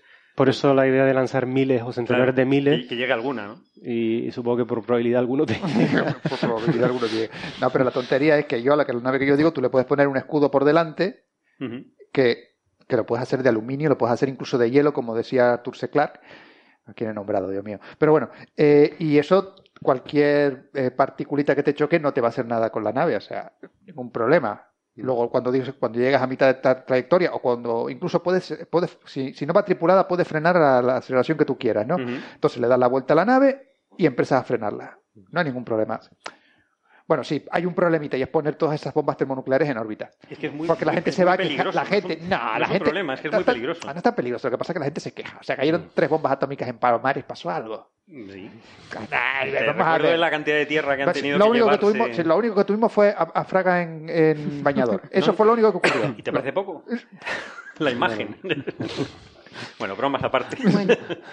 No, la- Perdón, hay bueno, más, vamos a hay no más cuestiones política. relacionadas con, ¿no? con el, Sí. el tema de, de Starship. Es que otras cosas que se plantean es cómo colocar en naves tan, tan diminutas la tecnología capaz después de enviarte la información. Es decir, tú sacas Claro. la foto Claro. con es, un- Pedazo es entero como la cámara de un teléfono para móvil, ¿no? la señal de vuelta. Claro, enviarla para atrás, claro, pero ¿cómo envías la cámara de...? luz, porque al final estamos hablando de eso, ¿no? De la cámara de un teléfono móvil, que la envi- eh, es un teléfono, es, bueno, un teléfono móvil muy finito que envías y después tienes que enviar la, la señal a Y cuatro tiene años una batería que pueda emitir Sí, esa que- señal. que la tecnología a lo mejor todavía no existe, pero yo insisto en la idea de que la física sí es conocida. por Bueno, y la potencia de esa señal, porque para que te llegue a la Tierra tienes que enviar con una potencia un poquito gordita, Por porque Gordita, sí. sí. por eso mi nave de 10.000 toneladas perfectamente puede llevar todo tipo de No, aparatitos. pero yo creo ¿no? que el futuro en la exploración espacial va más por la nanotecnología, que tiene más sentido ir hacia, ese- hacia esos nanorobots que, No, que sí, hacia el las futuro, grandes el futuro- el futuro sin duda, pero estamos hablando del presente y yo quiero mandar la nave ya. Pero tú tienes prisa. Yo, yo, bueno, es que tarda 40 años, yo a lo mejor no llego a verla. 40 años. en- Sí, ya tengo ochenta y tantos Juan, entonces. No quiero decir cuántos, pero bueno. Te van a congelar, Y- no te preocupes. A la, 24. a la velocidad del Voyager tardaba Vale, vamos, y luego- 75.000 años en llegar. No, bueno, Que pero este depende- tarda, cuar- este tarda 44 años en llegar o sea, y... claro, sí, el doble que el Starships. A ver, y esto estaba viendo yo aquí. Ah, lo que cuesta. El coste tampoco es tanto, es un 10% del PIB de, de Estados Unidos durante un año. ¿Cuánto? El 10%. 10%. Bueno. Eso es una cosa razonable, porque Estados Unidos en PIB se gasta al año mucho más del 10% en, en tonterías militares. Bueno, O sea, bueno, y esto no daría solo Estados Unidos, esto lo, lo aportaría a todo el mundo. Bueno, a todo el mundo. Aportarían todos los que pudieran, y la cantidad de uranio necesaria y todo eso. pero si las bombas atómicas ya están. Sí, pero que el O sea, uranio es- además, es, esto ya- limitado, no hay tanto. Pero no, no, pero tenemos las bombas atómicas ya hechas. O sea, cogemos- dices desmontarlas. pues, bueno, montarlas no hará falta desmontarlas mucho, solo hay que coger y meterlas. O sea, eso ya lo propuso en su momento Carl Sagan. O Te, sea, voy a, te voy a poner con la Casa Blanca para que tengas mucha Hombre, la, próxima, en la- próxima vez que vayan a hacer una. Cuando se, ¿Cómo se llama? Cuando se llegan los acuerdos para desnuclearización. Ah, eso sí. Entonces las ponemos Sí, en ¿Qué haces con las bombas? Las guardas dentro. No, coño, las metes en una nave espacial, las pones ahí en órbita. las- En cohetes que explotan no es bueno poner eh, bombas termonucleares como si, las, sistema. si las pones más o menos bien, no tiene por qué pasar nada. Pero como base no lo cuentas. Bueno, Bueno, ya para acabar, os voy a poner un pequeño aprieto, porque es inevitable que este tipo de noticias haya generado en la prensa un montón de, de reflexiones del estilo de la que os voy a contar. Em, de hecho, reflexiones que me recordaron mucho una frase de Manolo Vázquez, que también estuvo aquí en los- muchos de los primeros programas Sí. ¿no? de Coffee Break, que la menciona en, el, en uno de los vídeos de, de física solar de Severo Ochoa. Creo que es la última frase, es muy bonita. La frase es la siguiente. La Tierra es la cuna de la civilización humana, pero nadie permanece para siempre en la cuna. Y, y estos días, pues, bueno, estos días, este día, Este día, básicamente, estamos viendo en los, en los medios, pues, reflexiones de ese estilo, ¿no? Eh, Sí, incluso hay- con nombres eh, para el claro, planeta, del estilo de Terra Próxima. Sí, que es un primer error, ¿no? Porque no, es pare- no debe ser parecido a la No, Tierra. pero bueno, es inevitable visto, que esto está pase. acoplado, cerca de la estrella. sí, Entonces- de hecho, seguramente Venus es más parecido a la Tierra que eso. Seguramente. Sí, bastante sí, más. bastante Seguramente. más. ¿Qué opináis vosotros? ¿Hay que hacer algún esfuerzo para colonizar este u otros planetas, incluso aquí en nuestro sistema, en nuestro sistema solar? ¿Cuál es el futuro realmente de la humanidad? ¿Hay que salir pitando de este planeta? Bueno, Bernabé sí quería, ¿no? Coño, hombre, vamos a ver, yo no digo colonizar, yo digo explorar. Yo, yo Tú sabes, tú sabes que no hay wifi allí, ¿eh? Eh, vamos a ver, yo no digo colonizar, yo digo explorar. Yo no digo, y, no- y tampoco estoy diciendo tenemos que meter a cuatro tipos en una nave y ponerlos en Marte. Bueno, a lo mejor sí a largo plazo, pero para eso prefiero mandarlos a Venus, que es más fácil con los dirigibles que ya hablé aquella vez, ¿te acuerdan? Bueno, Sí, sí. Sí, sí es verdad, lo diría. perdón. Pero la exploración eh, eh, debe ser algo, eh, yo creo que debería ser la principal tarea de la humanidad. Pero claro, miren tú con quién están hablando, conmigo, mira. Pero tú simplemente dices por el conocimiento. Por el conocimiento, no por, o sea- Por, por salir de aquí pitando. No, no necesariamente. O sea, hombre, a, a lo mejor en algún momento hay que salir pitando. Y es bueno tener idea de dónde podemos ir. Pero yo, pero esto es por, por pura, por- solo por el puro conocimiento, solo por, por el, el ver cómo es el resto del universo, ver cómo, si existe vida, ver cómo sería. Y claro, yo no, sol- no hablo solo de, de- de Pandora, digo, perdón, del planeta este que está próxima a Centauri. Lo vas a llamar Ese es tu Pandora, nombre, ¿no? Pandora. Ese es tu nombre. Ahora vamos a pedir nombres. Pero... Si hay navis, yo lo quiero llamar Pandora, lo siento. Si hay navis. O sea, sí, sí, o sea, sí. bichos azules ver, de 4 o sea, sí, metros. Tías, tías en pelotas de 4 metros. Sí, yo lo quiero. Uy, entonces sí que me apunto. No, corta tío, eso. y tío. Corta eso. No te preocupes, ya lo censuramos. Corta eso, por Dios. No, no te preocupes. Pero, pero no digo, no solo hay que ir a, a, a Nueva Cataluña. Hay que ir a. Pero por Enric, dice. Marian. No, hombre, por el descubridor. Por ¿no? el descubridor. Ah, es verdad, que no, no lo hemos dicho, ¿no? Que es, Descubridor eh, catalán. es Catalán. catalán, ¿no? Catalán. uno de los Creo que se, se deducía del nombre. Sí, ¿no? Y Guillem Pero Anglada sí. Anglada. es el, Sí, el sí. primer... Es típico nombre. Es muy conocido este hombre, ¿no? Por algo. eh, Aparte de eso. A mí me sí. sonaba mucho A mí el me suena nombre, mucho, pero lo he no oído muchas veces, pero te digo Bueno. no. Está en, está en Londres, además. Está Sí. trabajando en el Queen Mary. Y además en el artículo hay cinco o seis más españoles, diría. Sí, sí, sí. sí. Bueno, por lo que decía, que no solo ir a ese sitio, también tenemos que ir a las lunas de Júpiter, a las lunas de, de- de Saturno. Hay, que, hay que mandar a, a un fulano a Marte. ¿Por, que- por qué hay que mandar a alguien a Marte? Yo no lo tengo muy claro. Vamos a ver, porque en Marte ya eh, creo que estamos llegando a lo que es el límite, lo que se puede hacer con robots. O sea, que, tú, que alguien tiene que tocar el terreno Sí, para sí, que hacer alguien con una ¿no? pala y un esto y una caja de papas que vaya allí y Lo de vea. las ver- papas, lo de la película te ha gustado, es ¿no? muy Lo de importante, lo de las papas es muy que- importante. sem- sembradas con tus defecaciones. y llegar ahí y que mire a ver si realmente y que busque y que se entretenga con una brochita buscando fósiles. Sí, ¿Otro becario? Eh, probablemente, y uno chiquitito además, porque no pese mucho y tal. Lo que pasa es que no podría volver. Eh, bueno, detalle. Está como la- lo mismo con las bombas atómicas, son todo detalles. Joder. Bueno, Bueno, perdón, tú, pero- no, tú no eres responsable del, Por del su- programa no. espacial. No, no, es- se nota, ¿verdad? bueno, bromas aparte, pues yo creo que sí que es muy importante lo de la exploración y además, en serio, y hay una idea muy chula también de la NASA de mandar un submarino a Europa. A Europa la, la Sí. luna de Júpiter. No sé si, sí, guay, perdón, sí, a Europa la luna de Júpiter, Sí, mandar sí, un sí, submarino. claro, Sí, claro. porque a Europa. Vamos, ya hay submarinos en Europa. Hay muchos submarinos. Y americanos, además. O sea que yo creo que la, la importancia es la exploración y hay que ir por explorar, por el deseo de, de conocer. Y además esos viajes ya los hemos hecho. Eh, no es la primera vez que la, que el- que la humanidad o una parte de ella se dedica a viajar. Ya lo hicieron los europeos en el siglo XV. Sí, siempre. Vale que los resultados no fueron muy buenos y que... Para, lo- para los que estaban allí ya antes, no. No, no, pero ahora... Pero bueno, eso es otro tema. pero en este caso no creo que vayamos a encontrar humanos en otros sitios. Espero. Eh, no, Porque- no los yo- vamos a encontrar seguro. Y espero encontrar algo mejor. No. bueno, perdón, vale, ya he hablado demasiado. Voy a callarme un rato porque si no... ¿Y ustedes qué piensan? ¿Que hay que ir Ay. o...? Hombre, yo pienso que explorar hay que hacerlo, porque aparte de, pues, el deseo de conocimiento y que toda exploración va a suponer un desafío tecnológico y ese desafío tecnológico trae un desarrollo que acaba redundando, en en parte de conocimiento, acaba redundando en bienestar, o debería acabar redundando. En el caso particular de Marte o Europa, eh, para mí es muy importante. En realidad, a mí casi me da igual, me aburre, me aburriría si hay o no fósiles en Marte, porque no están viviendo ahí ya, ¿no? Pero sin embargo es fundamental porque ahora estamos con una estadística de un planeta sobre uno. O sea, sabemos que en la Tierra existieron las condiciones para el desarrollo de vida y sabemos que se Y desarrolló. se, y se dio, vale. Si vamos a Marte y había las condiciones y también se ha desarrollado, son dos de dos y eso cambia la estadística completamente. Para Hombre, mí. ¿dónde va a Porque parar? entonces las expectativas, es lo que llamábamos, ahora que sabemos que las expectativas han aumentado porque hay un montón más de planetas, las expectativas. Es el doble. ¿sí? sería no, no sería el doble, sería muchísimo más. Porque Sí, entonces ya sabes que, que se den esas condiciones que debe existir una tendencia o, o en, en las leyes Como somos físicas. astrofísicos, dos que puntos, eh, dos puntos ya es una recta. una recta y Eso es perfecto. ¿no? Entonces, por eso para mí es muy importante eh, explorar. Con respecto a lo de la cuna, que creo que es de Carl Sagan, creo, o antes, Ujú. o incluso anterior. Vaya. eh, es, es una frase, sí, muy conocida. Sale en Cosmos. Eh, es, es importante, pero creo que se confunden escalas de tiempo. ¿no? O sea, es cierto que nos tendremos que ir de la Tierra, pero dentro de 3.000 millones de años. Es más, dentro de 3.000 millones de años, si no nos hemos extinguido, vamos a poder cambiar nuestra atmósfera para seguir otros 3.000 millones más. Lo que sí es importante es si empezar, Una energía Sí, sí. fácil, ¿no? Energía Sí, barata, ¿no? pero daros cuenta, Pues. Ponte hace, hace 200 millones de, 200 años solamente a cómo estamos ahora. Ahora date mil millones de años al ritmo, Al ritmo que frenético. Bueno, a lo mejor hay un problema y nos extinguimos o nos medio extinguimos o volvemos el, atrás el y atrás. planeta está un poquito tocado. No sé si te, Bueno. eres Y consciente. es, es finito. Y es finito, está un poco poluido, los mares un poquito plástico, en fin. No quiere decir que, que es finito de depende. espacio, o sea que en algún Es- momento, si seguimos Hay gente, que creciendo cada así, vez hay más gente que, que, oye. Bueno, depende. Lo que voy a decir quizás es un poco exagerado.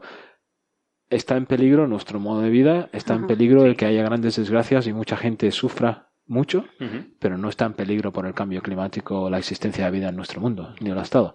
El mundo ha estado en los últimos millones de años hasta 15 grados por encima de la temperatura que tenemos ahora y hasta 15 por debajo. El problema son los cambios rápidos Sí. que hará que no haya flujos migratorios suficientes, quizás sí de personas, pero no de animales y plantas, Bueno, y que y- puede provocar Y hay que hacer extinciones. una y puntualización también ahí. Los cambios climáticos anteriores a lo mejor han tenido lugar en escalas de tiempo Eso es. en los que la Las atmósfera es- se iba. Es decir, aquí el problema es que a lo mejor está cambiando tan rápido que se produce una transición de fase No. en la que. Pero la atmósfera no va a dejar de ser habitable. Lo que puede pasar es que haya una gran desertización en, en zonas y mueren millones de personas. Eh, Ah, eso es terrible para nosotros. Eso es terrible para nosotros. Pero lo que quiero decir es que no pone en peligro la vida en la No, la Tierra. continuidad de la vida en la Tierra no. Eh, y si nos damos, a ver, mi- mil millones, de- date un millón de años de evolución, simplemente, No. al ritmo que vamos en tecnología, Ya, pero será muy distinto. Ahí tengo Sí, que hablar. dime. y tengo que ser la parte. la También, parte antes de del que hables, del diablo de antes que también depende de si las leyes físicas como las entendemos hoy son, se mantienen o no. es que ahí es donde si la velocidad de la luz es una constante fija, ya Sí. podemos darle vueltas que... Es que quiero, no, pero quiero, aparte de esa cuestión, eh, tenemos que, aquí hay siempre un problema, hay una, una cierta mitología, porque es mitología, pues no, no está demostrado, y es que va a haber un, una- un crecimiento exponencial en nuestro conocimiento y en nuestra tecnología. Y cuando uno reflexiona sobre eso, obviamente se da cuenta de que eso es un absurdo. ¿Por qué? Porque igualmente que hablamos de que es un universo limitado con unas leyes fijas y eso, llegará un momento en que nos estaremos acercando mucho al conocimiento global de cómo funcionan las cosas y que por lo tanto la tecnología que podamos desarrollar en última instancia esté limitada por, eh, por las leyes de la física, como por ejemplo has dicho lo de la velocidad de la luz. Es decir, que nadie nos garantiza, es decir, lo que, lo que realmente cuando miramos la historia de la humanidad lo que vemos es que hay periodos de tiempo donde algunas tecnologías, algunas áreas de conocimiento se desarrollan exponencialmente, es cierto, y después se estancan. Sí, eso pasa. ¿eh? Es decir, que no necesariamente vamos a, dentro de 500 años, a lo mejor la progresión en conocimiento se ha estancado. Hmm. Quiero decir, a lo mejor estamos ya tan cerca de conocer todas las cosas y es- a lo mejor dentro de 500 años sí eh, tenemos una, parecería una sociedad futurista o lo que sea, eh, con muchas cosas. Lo- resumiendo, habrá desarrollos que no somos capaces de prever, pero no necesariamente eh, nuestro- desarrollos que a lo mejor soñamos, como por ejemplo los viajes a velocidades mayores de la, de la luz, agujeros de gusano, a lo mejor eso simplemente no se puede. Es decir, no todo es posible, porque No, si todo no todo es el, posible. universo, el universo tiene te permite una, una gran cantidad de cosas, pero no todas. Ujú. De hecho, si no, las leyes de la física son las que son. Entonces, eh, por eso te- cuando hablas de quién sabe dónde estaremos dentro de un millón o dentro de mil millones de años pensando en una evolución tecnológica, claro, uno llega a pensar que se convertirá en una especie de ser etéreo, una conciencia cósmica o algo así, ¿no? Lo que dice la. Pero a lo mejor no, seguimos siendo una evolución modificada genéticamente, no seríamos nosotros como especie, seremos otra cosa, o varias especies distintas, ¿no? Bueno, que a lo mejor tienen teléfonos móviles más rápidos y, y- y alguna base en la Luna, o no, quién sabe. Hombre, yo creo que dentro de las leyes de la física, la tecnología todavía permite mucho juego. Es verdad lo que has dicho, que no seremos la misma especie, porque ninguna especie Ha durado ha durado tanto. tanto, claro. Y de hecho ya estamos cambiando. Mm. Ah, pero sí es verdad que incluso con las leyes de la física que tenemos hoy en día, con una tecnología que no escapa a las predicciones que tenemos ahora, pero no podemos hacer, se pueden hacer muchas cosas. Sin Ay, duda. Una vez leí, no- no recuerdo exactamente los números, pero viajando a un 20%, a un 20 de la velocidad de la luz, si tuvieras naves donde pudieras cargar gente, creo que colonizabas la galaxia entera en, en menos de un millón de años. Sí, o algo sí, así. sí. Es- o sea es que, una, una nave que podemos construir ahora mismo con las bombas Sí, con nucleares. bombas ¿eh? nucleares, Sí, con tu, con tu Sí. sucia y, Con bombas nucleares y limpias. rápida solución. La Pero contra, pero quiero decir, la contra, mm, el argumento siempre es la famosa paradoja de, de Fermi, creo que es. porque esa, esa sí me preocupa. Sí, por ejemplo, Mira que que le he dado decir, vueltas. que yo a esto. por la misma razón, es decir, si la vida es tan ubic, eh, está en tantos sitios y o, o lo mismo que dices tú, la probabilidad de que hubiera seres inteligentes dentro de nuestra propia galaxia que estuvieran un millón de años, dos millones de años más avanzados que nosotros, por Sí. las mismas razones, pues ya estarían aquí. Eso me preocupa un montón.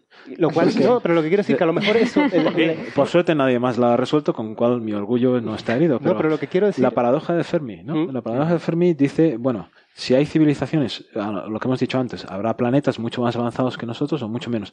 Imaginémonos nosotros con solo mil, mil años más de antigüedad, no pongamos Ujú. ya 100 millones de años, ¿no? O mil millones de años. Eh, ¿Por qué nadie se ha comunicado con nosotros? Y sin embargo, yo por otro lado estoy absolutamente convencido de que hay vida en miles de planetas Sí. de nuestra Yo galaxia. también, pero no creo No. que quieran comunicarse. Yo no creo que Sí, sea pero eso. eso, eso que parece, ah, es una respuesta sencilla, pero siempre hay fluctuaciones, Hmm. siempre hay alguien que se deja encendida la luz de la... Quiero decir, Una, una radio. A ver, no, a ver, por a ver. ejemplo, ¿dónde, está la, ¿dónde están las naves, a- aunque pasaran por aquí y ahora no estén, y que estemos simplemente en un periodo de tiempo en el que no coincidimos? O sea, nuestra capacidad de detectarlos a lo mejor eso lo ha tenido 100, 200 años.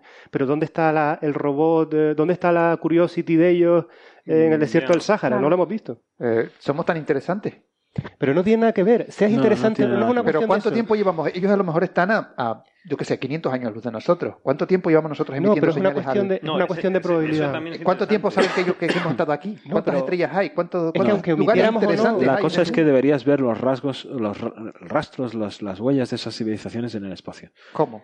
No Vamos a sabemos. ver, vamos a ver, es que es como, como lo que decía yo el otro Mm. día. ¿Dónde está el tambor gigante con el que están transmitiendo ellos para que nosotros oigamos sus tamtán desde el Sí, a lo mejor no estamos No sé. mirando. Bien. Esa es mi claro. solución. Mi solución particular es que mm, a lo mejor lo están haciendo y no sabemos reconocerlo. Claro, ese es eso. No, a lo no mejor lo son reconozco. las- los gamma ray bursts. O, quizás Sí, la solución vamos, triste, claro, sí. eh, triste a toda esta cuestión es Ah. que sabemos lo suficiente de física como para que el viaje interestelar simplemente sea tan complejo y tan complicado que, que ninguna civilización llega, por muy inteligente que sea, a poder realizarlo. Es decir, y eso también so- soluciona, la, es decir, al final, eh, Sí, lo más aún, que podemos aún así, llegar... aún así deberías ver em, deberías ver al- algo que está pasando. O sea, a lo mejor no somos capaces de, de hacer De viajes interestelares, pero podemos llegar a construir cosas en el espacio ah, o a usar energías o a modificar nuestra Tierra. Imagínate que encontramos un planeta como la Tierra, pero que tiene 3.000 millones de años más que nosotros y vemos su atmósfera.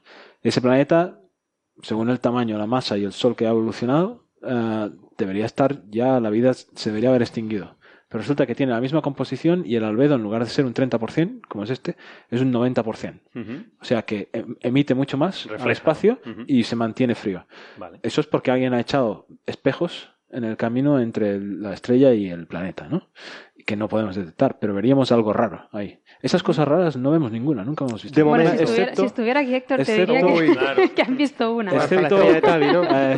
Eh, bueno, bueno, ese es, ese- Bueno, bueno, es que no hay es programa del que no hablemos No, de de- No, no, Dios, ¿eh? por favor. Que no- lo que nos quitamos de persiguen, encima. ¿no? Eso es complicado, En es cualquier caso, a lo mejor, es decir, yo, yo intentando ser un poquito abogado del diablo para poder mostrar todas las, las versiones, ¿no? Es decir, a lo mejor en el futuro lo que sí podremos es llegar a comunicarnos, es decir, detectar algo y comunicarnos vía la velocidad, es decir, mandándole señales a ellos, ellos que nos respondan, pero a lo mejor la foto juntos es la que no, la que no es posible Sí, mejor se extinguen antes que nosotros. O sea, que estamos en un periodo de tiempo mm, muy breve. Sí, pero si la, vida, si la vida es tan probable, ¿no? Hay tantos planetas, la vida es tan probable, siempre, siempre habrá alguna probabilidad de que alguien, es decir, porque por ejemplo, Mm. en la Confederación Intergaláctica de Especies Extraterrestres ha decidido no ponerse en contacto con la Tierra hasta que descubra la fusión nuclear. Vale. Pero siempre hay un malo, siempre hay el malo que, que intenta... Intenta hacerlo, ¿no? a ver, Siempre- y luego estamos suponiendo que un resultado lógico de la evolución es la inteligencia. Sí, ese es el tema, ¿no? No tiene por qué. Hay especies muy, muy eh, ejemplo, adaptadas y muy exitosas, como los tiburones, los cocodrilos, Los pulpos. el pulpito, por ejemplo, o, los tardígrados, por ejemplo, Que, no tienen ganas de fabricar radios. Efectivamente, ni, o sea, ni no- aviones. no O veo sea, yo- Quizás tú hayas dado la cuestión esa, ¿no? O sea, a lo mejor la vida es muy común, Pero la no, inteligencia no. es, es absolutamente anecdótica. anecdótica, Mm. efectivamente. Míranos a nosotros sin ir más lejos, tampoco somos tan listos. No, no hay necesidad de la inteligencia en la evolución. No, luego, es una cosa que surge planeta, que- Sí, o sea, no, Eso- no Eso es, eso es antropocentrismo, antropocentrismo, pero conce- concediendo que los animales, vale, estos vale. Si ocurre la inteligencia aquí, ocurre en más sitios. Sí, puede, es dar, puede, Puede darse, ser, pero pero, no tiene- que a lo mejor hay una serie de cuestiones que, que tienen una probabilidad muy pequeña de ocurrir y que a, a veces mm, pues no ocurren, ¿no? Por ejemplo, eh, una pregunta clásica es por qué la inteligencia, al menos la inteligencia humana, tardó tanto. Quiero decir, eh, ha habido un montón de millones de años antes. Es decir, eso también te permite hacer una especie de cálculo de, de cuán improbable es. No tardó Eh, tanto. 4.000 millones de años, caballero. Uf, ¿Te No. parece poco? Desde los primeros primates a la inteligencia no tardó nada. Ah, no, No, pero, no, primeros- pero para llegar a- llegar a los primates, Ah, te- tuvo que aparecer eso, es verdad. tuvo que llegar a los primates. Yo creo que primero y luego para que la vida fuese multicelular tuvo que pasar, pudieron que pasar un montón Ah, sí, de un cosas, de muchos años, por medio. Sí, sí, sí, sí. O sea que No sé. Es como, No es, sé. por ejemplo, como la invención de la máquina del vapor. Pongo un ejemplo muy bueno. Es decir, eh, dentro incluso de las sociedades humanas, algunas llegaron a, a- dieron un salto. eh, ¿sabes? Por ejemplo, el conocimiento astronómico estaba en los mayas, los chinos, los europeos, los europeos medievales o lo que sea. Más o menos habían llegado. Pero después hay una serie de saltos tecnológicos que son improbables y que se dan en un sitio.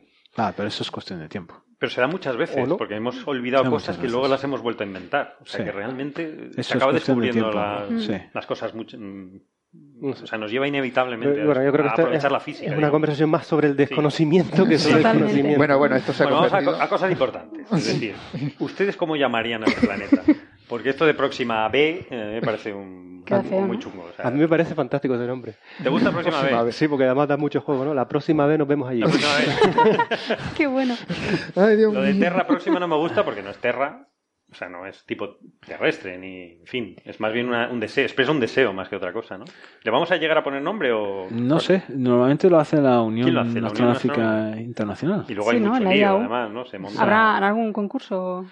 Normalmente el nombre ¿Cómo? que se le pone es Hombre. Próxima B. Próxima B.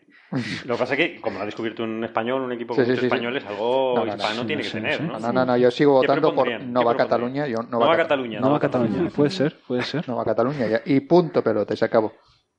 Esa es mi idea. ¿Qué más? ¿Qué más? Eso, Yo la verdad que no tengo mucha imaginación para esto. eso o Es que Pandora. o Cervantes ya Pandora. no, Cervantes no se puede Cervantes poner. está pillado ya. Claro, que hay una estrella Sí. Cervantes. No, que Cervantes. la sea A ver, eh, por, por lo general, Sí, los nombres que se suelen poner suelen ser nombres de, de dioses. En este caso son dioses romanos que, o, o griegos. Bueno, en este caso son todos romanos. La, versión gastado romana ya. de los griegos. Están muy Pero, gastaditos. hombre, no, siempre, siempre te tiene alguno. Tú que sé. A ver, que piense. Uy, yo no sé. Cibeles, por ejemplo. ¿Ves? Ese, ese me gusta. y toda mi familia de Madrid. Ese, ese me está gustando. Nueva Cibeles. Bueno, si quiere, o si quiere que. Oye, oye, suena bien. Oye, qué bonito. Una estación de metro. Pero una estación de metro. Bueno, bueno, todavía de no Cibeles, pues yo que sé, el nombre, el nombre griego creo que era Hestia, ¿no? La diosa Cibeles creo que es Hestia, no estoy seguro ahora. Eh, yo la- Bueno, algún, alguna, algunos... Sí, pero hay problema con lo del Atleti. Habría que ser Neptuno, no sé qué. tal, No, Cibeles. Neptuno, ya tenemos Neptuno. Ya, Sí, ya, no, pero tenemos Neptuno. ¿no? Llevan Cibeles 100 no años de ventaja. ¿Eh? Bueno, ¿dónde celebran los del Barcelona? Eh, no sé, no sé la verdad. ¿Cuál es la plaza de, la celebración del Barcelona? ¿Cuál es? Eh, No hay mucho- canaletas. ¿no? Canaletas, no sé, Canaleta, no hay muchos uy, futboleros es que aquí. no, no le va, no le ahí, hay otro pique. Yo Ahí por ahí no paso. no sé, Vale, ese nombre, ese nombre para un planeta. Cibeles ni Canaleta. Canaleta. Bueno, pues no sé, Bueno. ya, ya veremos lo que pasa. Ya se verá. No, no, Bueno, nombre, yo, te- bueno, yo te- propongo... Tierra Próxima no, no está mal. Pero No está Terra mal, no ¿eh? es Terra, es decir, Además no es que a la Tierra. el pipeline, ah, el, el programa de reducción de datos Sí. que desarrollaron para analizar esto se llamaba Terra desde hace muchos Bueno, años. Ah, vale. entonces, por- bueno, pues Entonces- vámonos a los, a los, a los orígenes griegos. Gaia. Ah, próxima. No, pero no suena tan bien. No suena. No, pero un nombre precioso. La Gaia verdad es que esta, Terra Gaia Próxima Gaia es la suena muy Tierra, bien. ¿no? Sí, claro, pero ya que le vamos a poner ter, ter- Está, no, está muy tierra. gastado, vaya, ya. Gaia, pues yo qué sé. Y mejor, Próxima Terra. Próxima Terra. Próxima estación Terra. vale. Bueno, Ay, Dios. Que de todas formas dicen que esta es la noticia del siglo. Yo creo que no. Del siglo. No sé qué usted Sí, piensa. no. Yo creo que todavía falta la noticia del siglo. Que para mí va a ser la, la encontrar vida en otro sitio. ¿no? Quizá no aquí, quizá Hombre, en Marte. Yo probablemente creo Marte. que no hay que per- perder la- un poco la perspectiva. No, no. Eso no es la- vamos. No, no, en sí, mi hombre, se opinión. está exagerando mucho, ¿no? Yo creo lo del Hombre, Vigo, las ondas gravitacionales... Ah, Eso tiene unas implicaciones muy, eso es un orden de magnitud Sí. mayor más, que esto. más grande, ¿no? ¿no? Vamos, esto, aparte de esperable... pero esto que llega más a la La gente. noticia del siglo Sí, sí, sí. seguramente será algo que no se espere, porque tanto la, el- Sí. la Claro. detección, o sea, un pla- o sea, Las ondas gravitacionales era esperado, el bosón de Higgs estaba esperado, la, la, mm, ¿cómo se llama esto? La, detección de planetas tipo terrestres. ¿Cuál fue la noticia del siglo del año pasado? El siglo pasado, perdón. Del Ah, siglo hubo pasado. ¿Cuál fue la noticia del siglo del siglo pasado? Por eso, y podemos... La- la- el mundo no es clásico sino cuántico, por Claro. ejemplo. Es muy, sí, sí, muy buena, sí señor. Sí, sí, el mundo no es clásico sino cuántico, esa es muy buena. Pues la próxima yo Sí, creo que... será el modelo estándar que no que es que no Estamos hablando de siempre noticias de la ciencia, ¿no? No, sí, claro, en ciencia, pero... No, pero es... eh, No, yo, yo estoy de acuerdo con Carlos. El descubrimiento ADN. descubrimiento de, de- de vida en otro planeta. O de Por vida que o incluso extinguida. Yo creo que eso será lo más gordo del mundo mundial. Vale. Oye, de- hablando simplemente de otra noticia de, relacionada con españoles importantes, aparte de los que hay aquí, por supuesto, mejorando el presente, se dice. Eh, hay hay una, una chica, una astrofísica, que estudió aquí en la Universidad de La Laguna, que no la, no la llegué a conocer, que es Begoña Vila, que le han dado un premio Ah. en la NASA por eh, su trabajo en el James Webb, el telescopio que va a observar esta estrella, entre otras muchísimas cosas. ¿no? Mm. Simplemente mencionarlo, ¿no? que es, eh, le van a dar un premio en la NASA por, por los trabajos con los, is- in- el- el- los sensores de que va a llevar el, el telescopio James Webb. Y eh, nada, simplemente saber que hay, que hay mucho, la astrofísica española eh, tiene buena salud, pero pasa que Sí. muchos están fuera. Están eh, fuera, sí. Estamos hablando de dos de éxitos, volver, ¿no? dos éxitos de dos españoles que, que están fuera de Que España. están fuera. Fuera de ¿no? España, pues sí. Suele ocurrirse. Que suele ocurrir, ¿no? Cuando le preguntan, ¿qué vas a volver a España para no sé qué? Sí, de vacaciones. Sí, eso dicen. Sí, de hecho eso es lo que, con- lo que comenta que ella. ¿no? vuelves todos los años, pero efectivamente de trabajo lo ve muy, muy, muy difícil, ¿no? Que, que tal como está la cosa aquí, está complicado. Bueno, ¿no? Simplemente re- mencionarlo, ¿no? Como con tantos otros que están, que están fuera, ¿no? Que- Pues sí. y que logran éxitos. ¿no? Y bueno, teníamos algunas noticias más, pero no sé qué opinas tú, Carlos. Yo creo que. Yo creo que las vamos a Yo, dejar sí, para yo creo que lo vamos a dejar, porque nos hemos quedado así con un regustillo bueno con esto Sí, de, sí. de bien, bien. Yo creo que sí. Y, y bueno, pues gracias a todos por venir. Bueno, gracias a ti por invitarnos como siempre. Y Y a- un A saludo. los habituales y al, Sí, gracias por- por- por el coordinador. Ya van dos. Te reto a que vengas al próximo programa, Nacho, y nos cuentas esto tan interesante de. Sí, la verdad que se ¿Del quedaron tiempo? muchísimos temas interesantes por hablar, Sí, sí, de- sí, para, gran- que necesitarán una gran cantidad de tiempo. No, no, ya estamos otra vez con eso, por favor. No, También pero- te reto a ti. No, para no, yo no la pienso venir la semana Sí, que sí, viene. sí. No, no, a mí no me, a mí no me y Héctor, porque habéis hablado de lo del tiempo, de la Sí. pero, del la- tiempo. y- ah, va, sí, pero yo, la próxima discusión que tenga con el tiempo de Héctor, si, si no hay un cuchillo delante, No, mejor que no haya cuchillo. no, contra, no, no, no, y el que salga de la habitación es el que gana, o sea, es que ha ganado la discusión, obviamente. Bueno, Bueno, bueno, aprovechar, mandar un saludo a la gente de Meneame y gracias por nombrarnos de vez en cuando. ¿Nos han nombrado? Sí, nos nombraron en, una, en un comentario. Sí, bien. sí, sí, y por eso saludo a la gente de Meneame, los que nos oyen. Eh, es un portal que yo entro siempre para, para leer cosas y, pues bueno, pues que se agradece. Y yo sé que aunque Marian es tímida, deberías decir la gran noticia de Coffee Bueno, Break. sí. Ah, también es verdad. Sí, es verdad. Ah, ¿Esto bueno, cuándo- bueno. qué fue esta semana o la semana pasada? Yo es que he Creo que perdido fue un al poco la de esta noción semana, parece. He perdido la noción del tiempo. que mm, pues la noticia fue que hemos acumulado un millón de horas. Un millón de, de Un horas de millón- descarga. Un millón de horas de descargas en iVoox. Así que Y para nosotros es un hito que la verdad que no esperamos y mucho menos mucha, mucha señal. tan pronto, además. mucho y ruido. mucho ruido. sí. Mucha señal y mucho ruido. Y que sí. estamos muy, muy encantados, ¿no?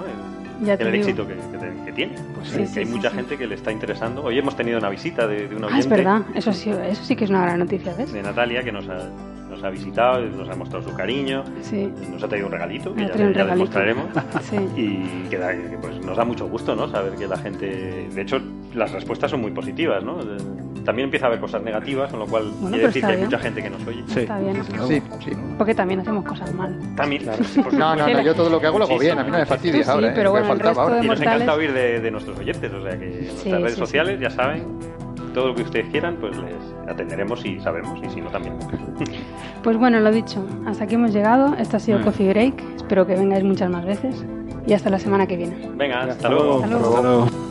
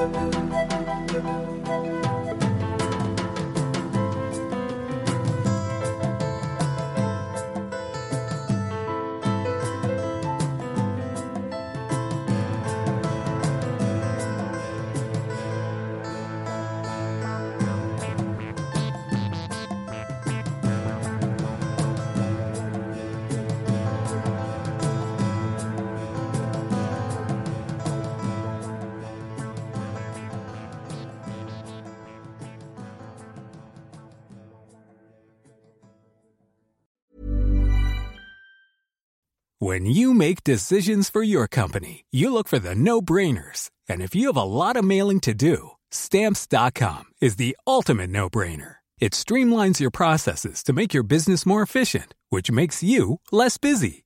Mail checks, invoices, legal documents, and everything you need to keep your business running with stamps.com. Seamlessly connect with every major marketplace and shopping cart. Schedule package pickups and see your cheapest and fastest shipping options from different carriers with rates up to 89% off USPS and UPS rates. And with the stamps.com mobile app, you can take care of mailing and shipping wherever you are. Make the same no-brainer decision as over 1 million other businesses with stamps.com. Sign up with code program for a 4-week trial plus free postage and a free digital scale. No long-term commitments or contracts. That's stamps.com. Code program.